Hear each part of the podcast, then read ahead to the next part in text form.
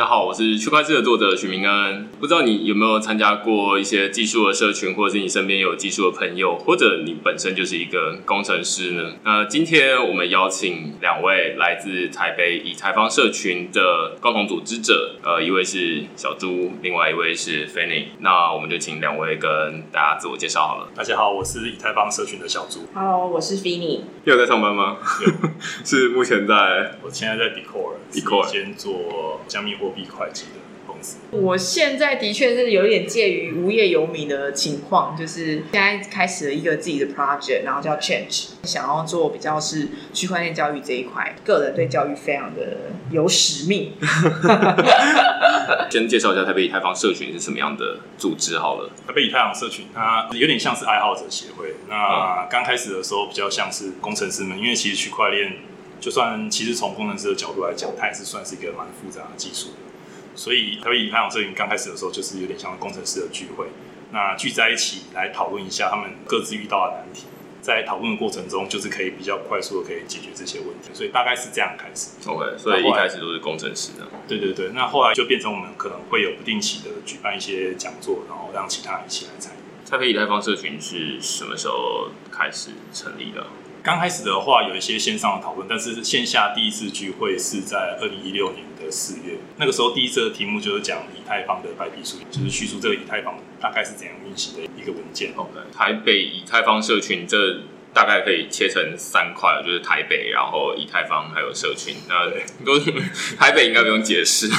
以太坊我猜不一定所有人都知道，你可以稍微介绍一下以太坊。好啊，我想用一个类比的角度来介绍，大家可能比较知道，因为毕竟在区块链可能大家都有听过区块链。那区块链里面最有名的是比特币嘛？那比特币它在设计的时候，它有点是设计成一个去中心化的一个金融的服务。那它最主要的功能是拿来记账。那台方它在刚开始设计的时候呢，希望把它做的比较通用或比较弹性一点。所以它在设计的时候，它除了原本可以做这些金融服务，比如说是账本啊、记账这些服务以外，这个区块链的使用者他也可以自己加入一些它自己特定的功能，比如说你想要做点数的积点系统啊，或是你想要做借贷系统等等，都可以在这个区块链上做。那不是说比特币做不到，只是比特币它的弹性相对起来没有以太坊这么好。那所以这就是以太坊的一个特点。之前好像有看过有人会这样比喻，就是说比特币它是一个纯粹的转账系统，功能比较像计算机加减乘除这样，然后另外以太坊会比较像是一个电脑。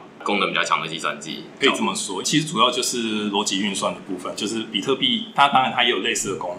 但它提供的逻辑运算比较少一点，因为它毕竟刚开始的目的就是想要设计一个账本系统。那以太坊在刚开始设计的时候，它就有想要设计成像是一个大型的计算机的系统一样，所以它就加入了一些更复杂的逻辑，然后让我们可以在上面自行去呃为它刻字化一些功能。了解，现在大概理解台北以太坊社群。刚刚你你有你有介绍爱好者的组织这样子，对，听起来感觉蛮松散的一个结构。其实真的是蛮松散的结构，因为其实爱好者的组织大概都是这样，不管是一些技术型的组织啊，或是一些其他非技术型的组织都一样，基本上就是一群人聚在一起，然后讨论一个自己有兴趣的话题。那在台北以太坊社群里面，我们讨论的就是以太坊的技术。现在全球蛮多类似以太坊这样的区块链，感觉应该有数千种。然后现在看起来，以太坊是大家比较熟悉的前面几种的这样，那所以就会有这样的社群。那你知道台湾还有其他的类似这样的技术爱好者社群？技术爱好者非常的多。那其实我觉得台湾的技术爱好者社群算是非常蓬勃发展，有很多不同的面向都有。那比如说像从切地区的来讲，我曾经有听过是台北开源使用者社群，然后我有听过高雄 Linux 使用者协会，这是照地区分的。那有像是一些比较大型的研讨会啊，像是 COSCUP，那主要是针对开源社群的。然后有像是 PHPConf，它是针对 PHP 这个城市语言的。我觉得台湾的技术性社群算是蛮蓬勃发展。我猜应该蛮多的听众不一定是技术背景的人，所以我们今天是要进入一个工程师的世界。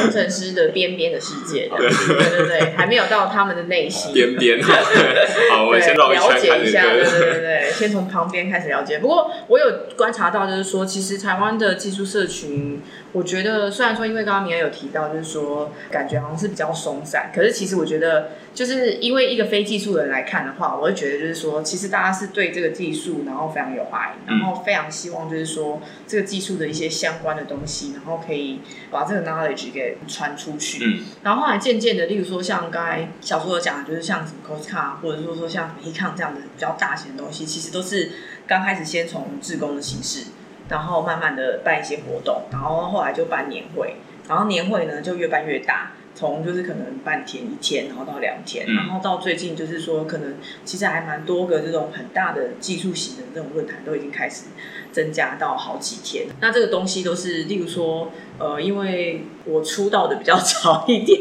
所以就很早期的时候看到，就是它比较小，然后到现在他们是票。一下子就卖光。之前就是像 Costco 很早期，那时候我还在 Apple's，然后早期也是来找 Apple's 拉赞助，票也卖的很辛苦，然后一直到现在已经是好几年了。对，我不想去算，对，我觉得是一个非常好的一个，就是因为大家都一直有心，然后在做，然后这个组织就慢慢的越变越大。它也是一个，就是说刚刚说到社群嘛，然后开始就变成一个组织，然后开始就变得是一个很有意识的，就是某种。形式的传递吧。最近其实好像不知道几月，十月呃十一月有就是在 DevCon 五吗？哦，对，是十月，十月就就是下个下个礼拜，就下个礼拜，下个礼拜在大阪，对对对对，办 DevCon 五。那其实，在前三集吧，我就是有邀请陈长武来介绍 DevCon 四到底在干嘛。因为那时候第四届的 DevCon 有点像是，你可以把它理解成，如果大家在看苹果发表会，或者是脸书的 F 八开发者大会，就是年度的开发者大会咯，只是蛮技术的。我是从 DevCon 第三届开始看。那时候今天看就是一头雾水，你也太厉害了，就是放弃。对，就觉得嗯，好哦，好像是有蛮多新的技术的，但是这些技术都还在蛮前期的。那只是大家就会在上面会看说，哎，那这技术接下来会怎么应用在？日常的应用上面，或者是可能未必大家可以感受得到啊。我觉得区块链这个技术其实跟其他技术社群有一个不太一样的地方，就是技术社群它分成两个组成的种类，那其中一个是研究者，另外一个是开发者。那在其他技术性社群的时候，会比较多开发者，比较少研究者。那回到我们刚刚讲那 Dave 康三为什么会听不懂原因，其实就是因为他们在一个还非常前瞻性的研究里面，所以这个技术是非常快的在发展。那所以说，它会有很多比较前瞻的研究者。开始在做一些研究，那所以理解上就会稍微比较难理解。我觉得这也是对工程师来讲，就是进入区块链领域的一个障碍，因为太多前瞻技术了，那你要花很多时间才有办法理解。哦，你说了一个还蛮有趣的情况，就是因为大家会说研发嘛，然后就是研究跟开发。那如果他研究比较你刚刚说的前瞻。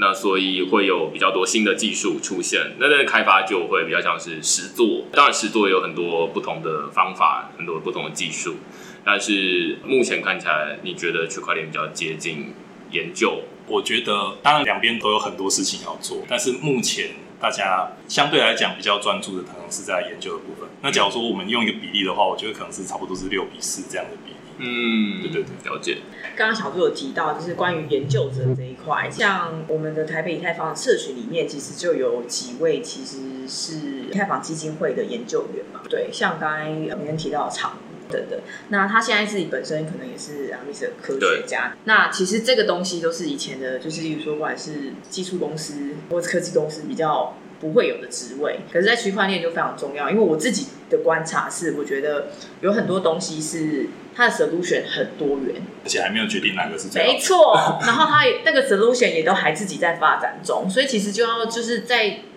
假设好以以太坊来讲，要选择什么样的东西的时候，它就中间的这个阶级就要有这个研究员的这一个角色，然后去做研究，说这个东西是什么，可以怎么样子用。这是我觉得是比较粗浅的部分。然后比较后面的话呢，还有包含就是。因为我其实之前有跟志成聊，就是也是另外一位就是以太坊基金会的研究员，然后在跟他聊天的时候就发现说，其实他们会把很多的东西给考虑进去，就是例如说可能经济学啊、社会学啊，包含就是之前比他林有来台湾有讲，就是说哈佛的税这一件事情，然后我就莫名其妙的也跟他们买了一本，你知道那一本书是他平方投票。对，一个就是它介于经济学、社会学，然后政治学，然后或是就一堆所有的东西全部混杂在一起，然后一个很哲学派的东西，跟区块链一点关系都没有，跟技术也都没有。可是这个却是在区块链的产业中很重要的一块，因为大家是希望透过产生一种技术或是一个框架，然后来解决现在社会上的问题。所以其实研究员的这一个角色就变得是除了做研究之外，还要去了解社会的情况问题，然后再用适当的方法。再加上区块链什么样的东西，然后去解决自己的解读是这样，对，就这也觉得非常很困扰我。对，对，因为我觉得区块链领域它不单是技术或者是技术的研究，对它还牵扯到很多对我来讲最困难的其实是经济学，它牵扯到很多跟经济学相关的东西。身为就是一个我可能比较专注在开发领域的话，就会要花更多的时间去理解这个东西，你就不能单纯以技术的角度来理解这件事情。最近其实有看到大家在台北以太坊社群的脸书社团，它可以 Ethereum Meetup 里面，我目前觉得好像大家主要技术的讨论都会在脸书的社团里面。那在那个社团里面，大家有时候就会讨论到之前 Galen Well 的那本书。我最近其实也有写了包含平衡方投票法或者是数据及劳动这种事情。哦，你会发现这种书在以太坊社群里面，大家会蛮有兴趣讨论的，蛮有兴趣看的。那你会发现说，哎、这个真的是很不技术，就它有时候是蛮社会的，或者是蛮经济的。大家在讨论说，数据到底是资产还是劳动？我稍微解释一下我之前写的 data sliver。大家会说，那如果你是劳动的话，理论上大家每天都在产生数据，就有点像你为了脸书工作，你在脸书上面 po 文，你等于就在帮脸书工作，那脸书应该要付你钱才对，类似这样子的概念啊。那你会发现这个完全跟区块链没有关系，所以。今天前面我们先说，哎、今天我们要深入技术工程师的世界。其实你会发现，这还没讲到一半，你就会觉得这好像也未必那么工程师。就工程师也会觉得自己跟这个圈圈有点距离，不是那么有掌握性。大家就分类了吧，就是说，如果最基础的话，应该就是真的是可能 focus 在技术啊，可能包含智能合约要怎么写啊，底层的东西要怎么写。可是真的要往上，就是例如说，可能要去架构。我们刚刚有讲到，就是研究员的那一块，可能就是又是不同的 level，这样他可能要考虑的东西就变得很广，变得很不一样。有点像是我自己觉得，像之前以前的科技公司，他们需要有一个工程的 architect 的这一个职位的这个人，然后去纵观，就是例如说可能公司的产品或者是等等。那在区块链，我觉得研究也有一点像这种感觉，只是他必须要懂非常多无微不微的东西。对啊，我一直觉得 architect 很像工头，是啊，就是呃工程师的工头们，他应该然后是有点像是灵魂，对对对，就是告诉他说那边应该要盖怎么样，对啊。但他不能只懂就是工程的部分这样。research 也会有共同，哦，对就类似这种概念方。式，对对，就是一层一层的。我刚才找到的是这一本嘛，基金市场。哦，对对对，基金市场，对对对对基金，Radical Market，对，所以目前看起来就是台北以太坊社群，我们三个部分大概介绍完了。嗯，蛮好奇现在目前运作的规模或者是运作的情况大概是什么样的？我觉得这有点难讲，因为就就你刚刚讲的，其实爱好者社群就有点像是一个很松散的社群。那像在我们 Meetup 上面，你可以看到，就是他参与的人数可能是几千个。其实我们组织者的人数也蛮多的，就是大概是在几十个人这样的组织者。因为大家其实主要是自工的方式，所以有些人的参与度高，有些人的参与度会低。那随着时间，每个人的参与程度也不一样。那比如说像是我最近就稍微比较少参与一点，那就是看是工作的关系。所以这个规模来讲的话，我觉得也是有点难对对对，蛮浮动的。但是基本上我们就是一些不定期的比较小型的活动，可能参加的人数大概是三十到五十个人左右。那大型的活动的话，可能就是几百个人，所以大概是这样的一个规模。我觉得蛮好奇的，就是说现在看起来实际的参与的人，因为跟我觉得它比较像是你刚刚说爱好者，所以大家就是自愿要不要参与，或者是根据自己的情况，好像没有一个很明确的，像是说、呃、大家觉得说好，或者是说，其实我觉得才被以太坊社群对好的定义啊不太一样。啊，对，就是不是说很多人参加就代代表它发展的很好，那我猜可能每个人甚至每一个组织者对好的定义都不太一样。目前你觉得经营的还不错吗？那我觉得经营的还不错。那因为其实组织有很多种。那我们先讲，比如说像技术型社群好了。那我觉得技术型社群最重要的就是你在一段时间之后，你还是可以维持一个动能。那这个动能可以足够让你来办一些活动啊，或是你需要大型活动的时候，你可以征召到足够的参与者。因为我看过很多技术型社群，比如说它可能是主要是一个。或两个人在组织的时候，时间一长，他可能就会慢慢的失去他的活力。要办活动的时候，可能就比较不会那么大的动。那在以太坊社群，我觉得比较好的状况是因为，我觉得我们里面有一个很有趣的，就是不成文的规定，就是我们通常不会有人就自称自己是以太坊社群的创始人。那我们会鼓励大家说，我们都是以太坊社群的组织人。那意思是我们其实在这个社群里面是比较扁平，每一个人他的参与程度虽然说都有不一样，但是我们基本上是一个。跟区块链一样是比较去中心化的，在经营这个社群，对，所以我觉得这样是比较好的，因为它在动能在维持上可能就可以比较长远。那随着时间，就是会有一些人加进来，然后有一些人可能比较没有时间再继续做，但是基本上都是可以维持一个动能，让我们可以持续的去办一些活动，来推广这个以太坊这个技术。我觉得这真的跟区块链的情况好像蛮像，它不会像是脸书或者是苹果公司，它突然办一个活动，然后于是大家就是突然忠诚度爆表这样子，然后或者是就觉得很嗨，而是好像就是有点温温的这样子，没有很热，也没有很冷。那但是哎，如果我要办一个活动的话，会有一些人来参与，那但是基本上人数可能都不太一样，就是大概维持某一个人数，但是。有的人进去，有的人出来。对，那像冰尼也是最近算是比较积极在参与的，所以其实就是其实就是这样一个。因为我像我这次算是参与的稍微少一点，这样我之前在前几次社群的活动，我是有比较积极参与，所以我就觉得这样其实感觉也蛮好的，就是随着时间大家有进有出，但是都还是可以维持一个动力。然后冰尼最近就很辛苦。我不会啊，我我觉得我刚刚是想要讲一下，就是因为这算是我第一次就是加入这种比较技术型的组织，然后我刚开始的时候的确也是有点不太习惯这种比较去中心化的 管理方式，因为有很多东西会需要一点时间去了解这个整个组织的共同沟通的方式跟速度。那我会这样子倾向看，就是说，其实我觉得我们的这个台北以太坊这个组织，其实是一个真的非常 open mind 的，就是说，基本上你进来，然后你只要做，就是可以对这个整个组织，或是对不管是 insider 或是 outsider 好的事情，其实大家都会很乐意去帮忙。我会觉得就是说，有点像是。有点 project base 的感觉，像我个人，就是我刚才已经有讲到，我觉得我对教育比较有兴趣。那我进去，我就跟大家讲说，我就是要办一个这个就是区块链基础教育的这个课程，我就是想要办。那就在里面，就哎讲到这个东西，那可能有些人就觉得说，哎，我对这个部分也有兴趣，那我们就大家一起。来做这样的事情，就变成了一个 group 一个 team 这样子，然后再做这件事情。那最近的像这个比较大的活动，像 Crosslink 的话，本来也是大家就觉得说哦好来办，然后后来就发现就是开始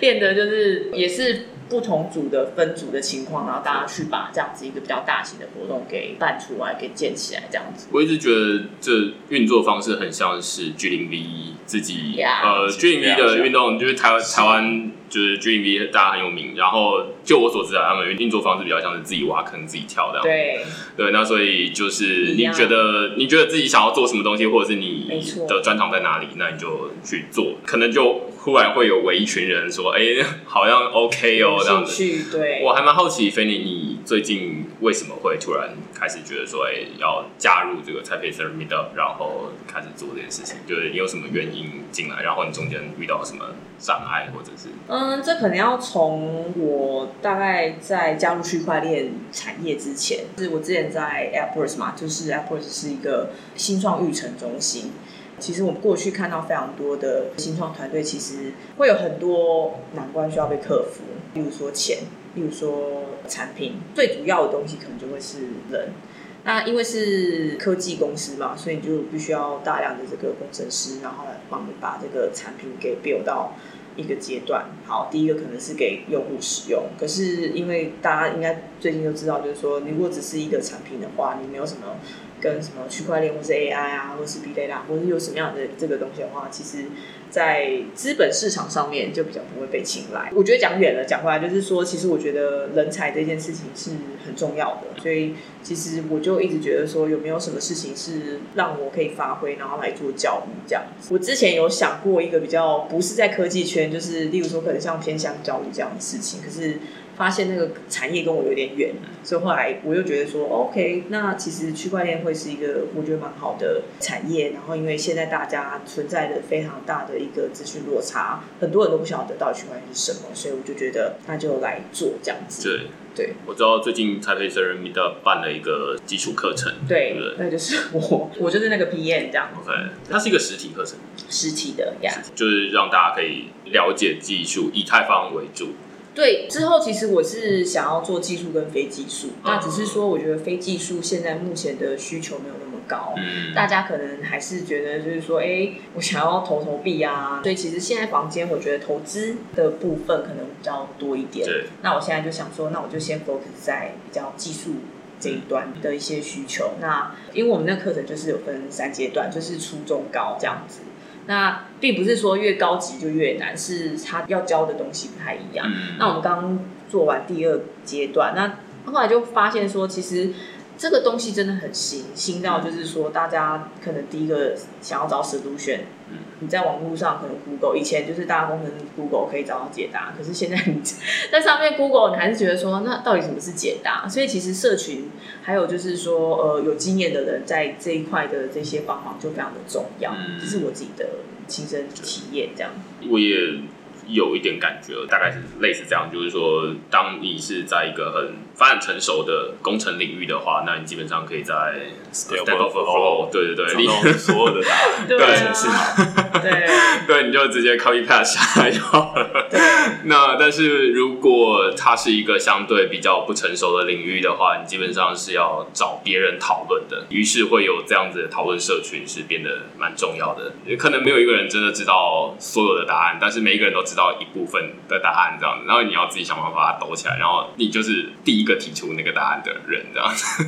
目前好像不成熟的技术领域都是这样子，然后你就觉得 Taipei Three Meetup 比较适合你做教育，然后正好也符合你对科技感兴趣。对啊，当初其实也很妙，其实当初是呃跟小猪先聊，然后聊聊之后就跟他讲说我有这样想法，那他就把我带进 Three Meetup 的这个组织。当然进去之后，我也就是自己觉得蛮开心的，因为说实在，我觉得我不知道听众们觉得怎么样子，就是现在的资讯实在是太多，就是多到就是你自己如果不在那个产业的话，你可能很难会说我对那个会有兴趣。对你可能每天工作完，台湾工时就很长，可能工作完回到家你就脑死，你就是想要看一个很轻松的东西，不想要去了解啊什么是比特币，什么是区块链。所以其实我之前的情况就会变得是有一点是就是只能看看文章，那可是很可惜，看文章其实没有办法带你。了解这个东西是什么，所以其实我加入了之后，不管是办 monthly 的这些小活动啊，或者是说呃基础教育课程，或是我们接下来要办的这个大活动，其实对我个人本身都有非常好的一个学习，就是我就会知道说，哦，原来。什么叫做就是 layer two 啊，或者是什么速度等等的，这个东西说实在就是我自己不可能接触到，可是会因为做这样的事情，然后自己本身有一点学习。那我觉得这个在我们组织里面也是大部分的共同组织的，就是在米娜里面的这些主持人也有这样的感觉，就是我做这件事情。不是感觉好像就是做给别人的，其实我们自己本身也是受惠者。其实我觉得大部分的主持人应该都有这样。对，就是像我是工程师，其实我之前对区块链领域是相对起来是比较不熟悉。那加入之后真的是学到非常多东西。嗯，主要的原因就是因为 Ethereum 是有研究者跟工程师一起组合起来这两种在不同的方面都可以给出很多的帮助，特别是像区块链这些技术，它目前在网络上的资讯是非常零散。那你很难说你看到某一个网页，甚至你看到它的官方网站，其实你大部分的状况是，就算你看到它的官方网站或是它的官方文件，你还是不知道它在做什么，或是你完全没办法理解，就是它写的到底是怎样的东西。那这个时候，如果已经有一个比较有经验的，他可以在某部分帮上忙的话。其实进步上会算是蛮快的。就是目前前半段我们在讨论组织啊，然后后半段讨论活动。那组织的最后一个问题，我觉得最好奇的是，因为我猜有一些听众他们也是蔡佩 Sir Meetup 这社团的可能成员之一，因为上面里面的成员已经有好几千人了，有可能大家是在里面的成员，但是大家可能不敢说，哎、我就是这个组织的参与者。然后，但是刚两位都有说到说，哎、我参与，我猜，因为它是一个比较松散的组织，所以它应该没有一个很明确的，就是一个入会教会洗礼的 感觉。你会怎么？为什么会觉得自己已经参与进来了？然后这是一个什么样的感觉？我觉得主要是有 contribute，虽然说是贡献，但是就是主要是你针对这个除了参与以外，你还有去贡献一些内容，比如说像是你帮忙组织活动啊，嗯或者是你帮忙写文章，那甚至一些更零散的，就比如我现在大部分负责是负责做会计、活动的上这些的，不管是这种各个方面，它其实都是一种 contribute。嗯，所以我觉得大部分人的状况会觉得自己是，比如说自己是组织人的话，通常都是因为我们有 contribute，我们就会可以比较有归属感一点。对对比较有归属感，都会说我们是一个组织人。对，嗯，菲尼也是。对啊，我我觉得应该是这样，就是说，其实这种组织本来就是有点像公司，就是如果说你们就是不同部门，然后平常都在做不同的事情，可是公司一定要做一件，就是例如说把所有的人都把它打在一起，然后混在一起，然后要一起。就是，例如说，可能有个大专案，然后我们就是要跨部门沟通。那这个时候，你的这个 bonding 就会在这个时候产生。那所以我觉得，就是其实像就是 Meet Up 的这些组织的组织者里面来讲的话，呃，也是透过了这样的方式，就是会产生一些 bonding，然后大家开始就，例如说，可能像这一次，就是我们的比较大的活动，像 c r o s s l i n 原本大家就是都在各自忙自己的事情。然后结果渐渐的，这些人做一个，这些人做一些事情，然后慢慢的，大家就是会越来越热衷这样的事情。这种感觉，我我不知道小猪怎么感觉，可是我觉得蛮爽的。我觉得好开心，就是会觉得看到大家很努力的为了一件事情做这样子。嗯，那再回到刚刚讲的，就是说我们可能做的虽然是希望大家也可以来参与，可是我们自己本身就学习到得到很多。确实啊，像我印象很深刻是，因为我原本没有要参加这次 Cross Link 的的组织活动，因为我之前有办过一些，其实是算是也是蛮辛苦的啊、那我还记得那一天我好像要出国去玩嘛，然后出国去玩的前一刻，我收到那个 Finny 从 Telegram 上的讯息，对，来问我说要不要帮忙这个活动。对，那虽然说我已经之前已经就是参加过很多次，又觉得很累，但是我竟然又答应下来了，对所以这就是为什么。这就是 bonding，对，对对对就是为了同伴。就是大家会有个感觉，就是当你在帮忙筹备这个活动的时候，自己都还是可以有一些收获。那这些收获其实算是蛮好的。我觉得每次活动都会有这样的感觉。所以大家可能也听出来，就是我们录这集语音节目，某种程度也是 contribute。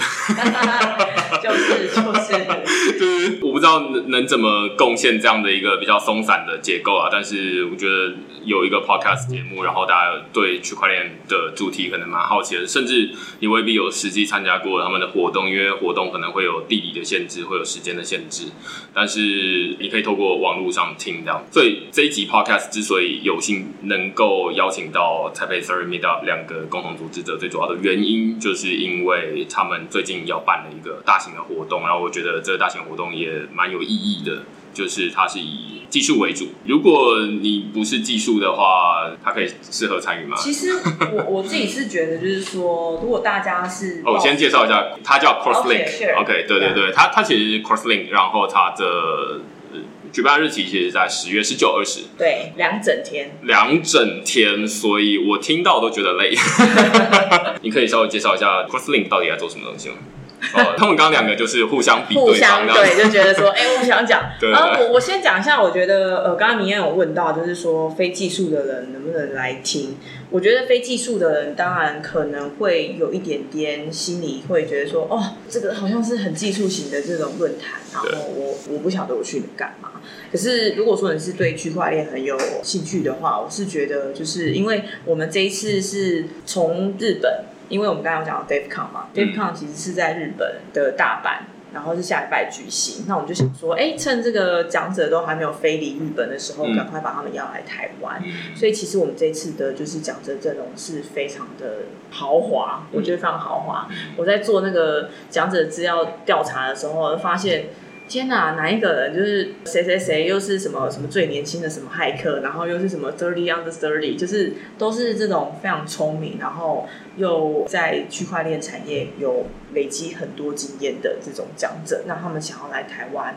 分享他们的 knowledge 给台湾的有兴趣的人这样子。那我自己的感觉是我们刚才有聊到嘛，就是区块链有分就是技术这一块，还有就是研究者这一块。那其实，在比较理论派的这一块的话，其实是我觉得大家不需要有技术的底子，也是可以切入的。对，所以回答你刚才的问题，我觉得如果你对区块链很有兴趣，想要来了解的话，是可以报名参加，因为其实基本上我们票价也不贵，就是两整天的话，大概就是一千二这样。嗯，像 DevCon 这个活动啊，每年都会在不同的地方举办。大家曾经有在美洲举办，上一届是在布拉格，也就是在欧洲举办。那这次刚好机会，他在大阪举办，也就是在亚洲，所以我们就把握这次很难得的机会。因为我其实，在米拉里面，我们有很多人跟这些国际的社群都有一些蛮良好的关系，所以就趁这个机会把他邀请来。像是我跟 Vinny 下周都会去 DevCon，然后我们在报名的时候，我不知道你是不是就是一般报名票，报名票是非常非常贵。吓一下大家多少钱？因为每个人的票价不一样。那我拿到的票价是六百欧元的，所以是一万八。对对对对对。那相对于来讲，刚好这么好的机会，就让这些讲者就是邀请他们来台湾讲。那我们的票价，举办这个活动其实需要花很多的人力，也需要花蛮多的钱。那在一个自工组织可以应付的状况下，我们就是提供了这样的机会，然后希望大家可以在台湾也可以来参与，来听这一些就是各个不同技术社群的。那我觉得这很棒。那除了刚刚有提到有一些像是研究者以外，那我们也有一些 workshop 的课程，它是比较针对你可能对区块链还没有那么熟悉的开发者。那所以我说我们也有类似这样的课程可以来来听，所以说相对来讲是还蛮不错的。就有各种选择，对。然后还有一件事情我也想讲，就是其实我那时候就是刚加入这个 Meet Up 的时候，我就想说，哎，我想要问说，大家想要在里面获得什么？然后后来就发现说，其实我自己的感觉是，我以为大家进来是想要就是学习新的技术，嗯，就是让自己的 knowledge 可以更上一层楼等等的。可后来发现，就是其实因为区块链的东西很广。然后你要全部学完是不太有可能，也不可能就是说你参加了几个活动然后就了解。所以重点是你要知道你的缺口在哪里。所以其实参加这样的 conference，就是大家可能会觉得说，哦，我听不懂，所以我不要去。可是这不是重点。我觉得比较重要的是，因为我跟大家聊完之后，就会发现，其实你要来学习的心态应该是什么东西现在是需要被讨论的。所以你是去了解说，好，可能几个 keyword。关键字，然后你听了台上的讲者讲了之后呢，就是大概有一个方向，知道说你可以从哪个方向去学习，这个东西可能才是比较重要。所以你来听的时候，你不是说我听了之后，或是我上了一个 workshop 之后，我是不是就可以变成 smart contract 的工程师？可能没有这么神奇，可是它可以帮助大家入门。我觉得听起来，现在办这个 cross link，它最主要的价值，并不在于从零到六十分的培养，就是告诉你说，哎，那你怎么学写智慧合约，或者是学习区块链的架构？因为在这边的讲者或者是参与者，可能都已经有一些区块链的基础了。那他们是在这个活动里面讨论他们现在在区块链世界里面看到的问题。他倒不是说，哎，大家都是零基础，然后才开始教学。如果你是这个需求的话，你可能比较适合去上就是台北 Sorry 没到办的 对基础课程。但是如果你要参加这个活动的话，你会知道是说，哦，那现在大家发现。哪些问题还没有被解决？蛮像是做研究的，我觉得就是如果读过研究所的话，你就知道说，就是硕士生、博士生在做的事情，其实就是说在找现在到底世界的问题在哪里，然后你要想办法提出一个方式去解决它。当然，这个活动并不是要让大家想办法解决它，而是说大家来讨论说，哎，这个问题。指出来到底在哪边？那于是你会说啊，原来这些是现在大家关注的重点。这次会议的重点其实有一个很重要的事情是扩容性。这个扩容性它的问题就是说，现在的区块链网络它基本上都会遇到一些拥塞的问题。那这些问题其实不管是在哪一个区块链都有相同的问题。所以这个扩容性它主要是希望让这个区块链它的速度可以更快，或者它可以更多平行的去处理这些事情。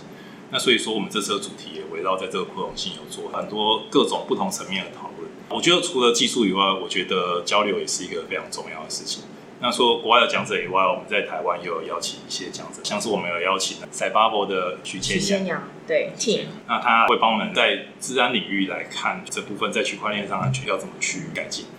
这个活动你刚好提到它的其中一个重点在于扩容问题，那其实我觉得会比较偏向于研究。而比较不偏向于开发。其实也不见得，因为像是我们这次有一个主题叫 Lighthouse，那它其中就是一个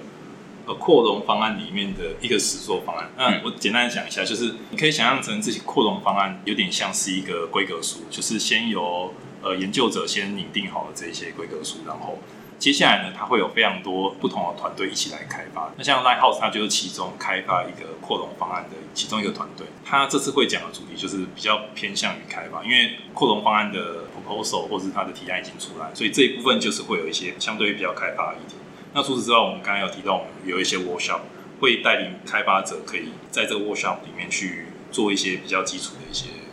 我猜很多人会不太知道扩容为什么现在是个问题，可以稍微解释一下。其实扩容的问题就是一直以来都蛮明显的，主要原因就是因为 ETH，当你在交易量大的时候，你就会发现很阻塞。那像是 Crypto Kitties 那时候出来，那时候它其实是一个区块链上面的一个游戏，那因为它非常非常的火红，所以在那个时候它就造成区块链网络就是以太坊拥塞问题。当然不是这次才发现这件事情，但是这个就是势必，假如说你需要让以太坊可以在更多的交易的话。那我们在这种一个游戏上线之后，就造成了网络的拥塞的话，那当然它是一个很大的问题。所以，呃，基金会一直在朝这个方向做一些改进。那所以说，为什么会有 Ethereum 二点零？那二点里面的分片技术啊，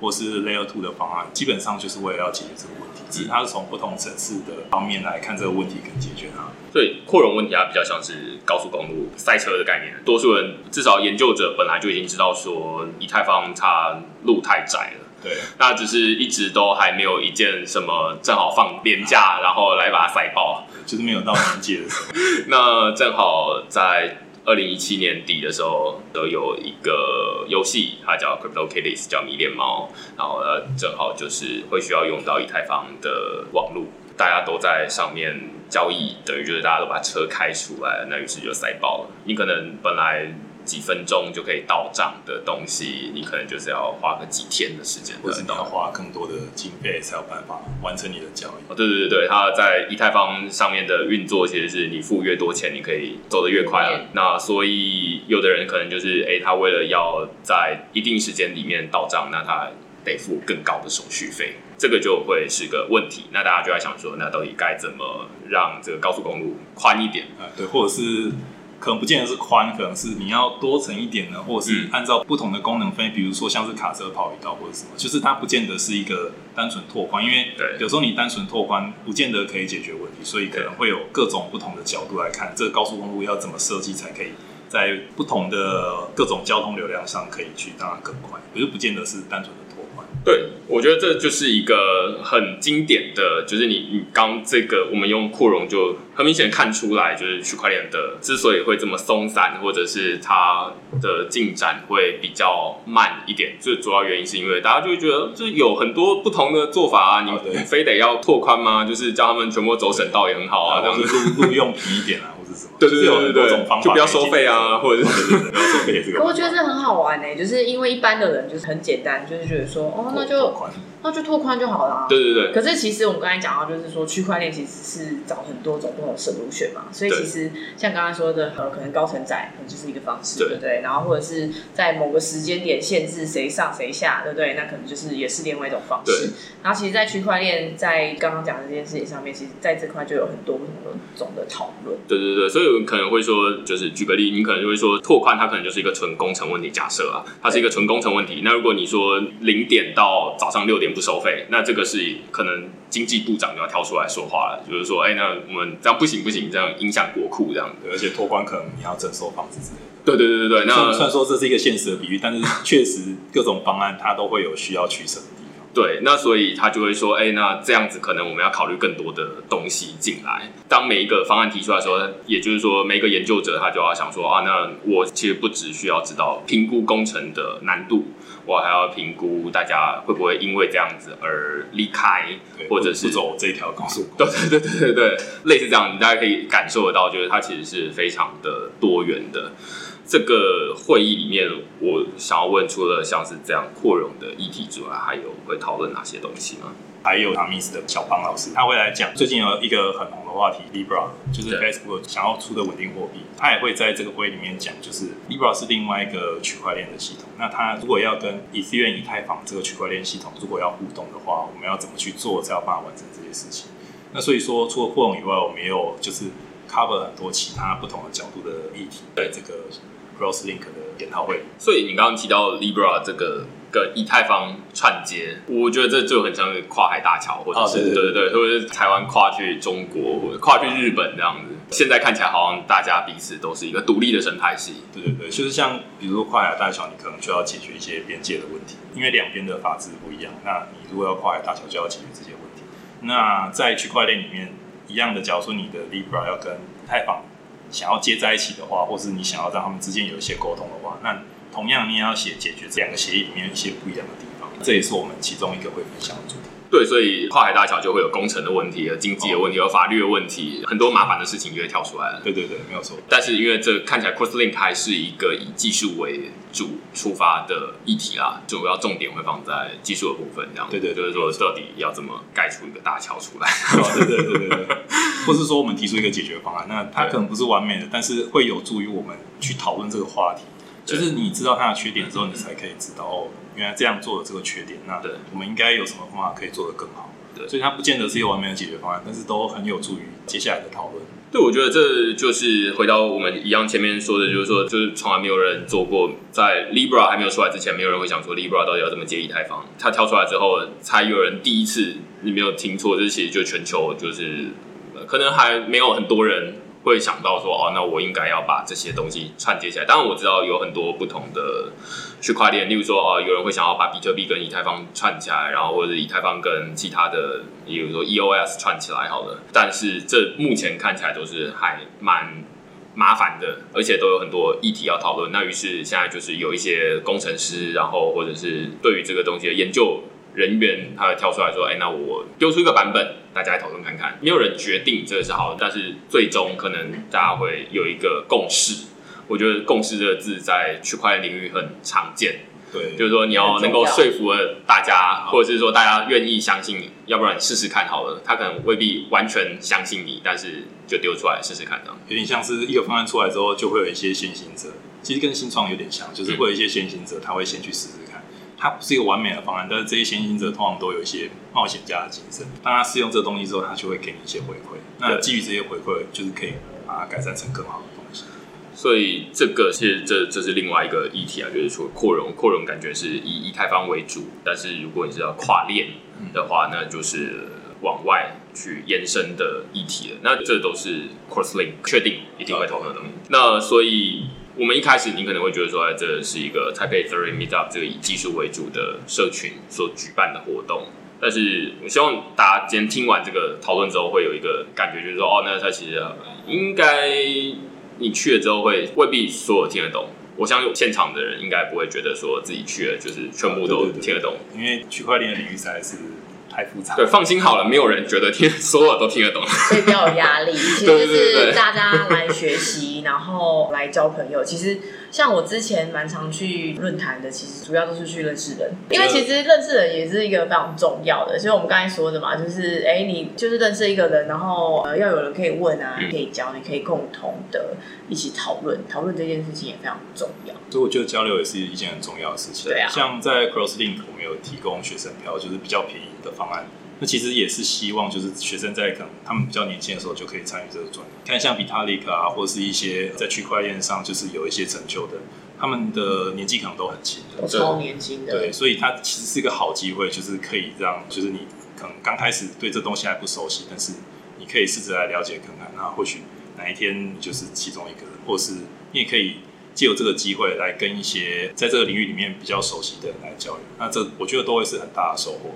对啊，就是大家可能就不用先设限，觉得保持着比较开放的角度去看，然后去学习，可能真的就会有意想不到的东西。我问一个最简单，但是你们可能要回答一阵子的问题，就是怎么决定要不要收以太币当成报名费？哦，这个真的是问的好哎、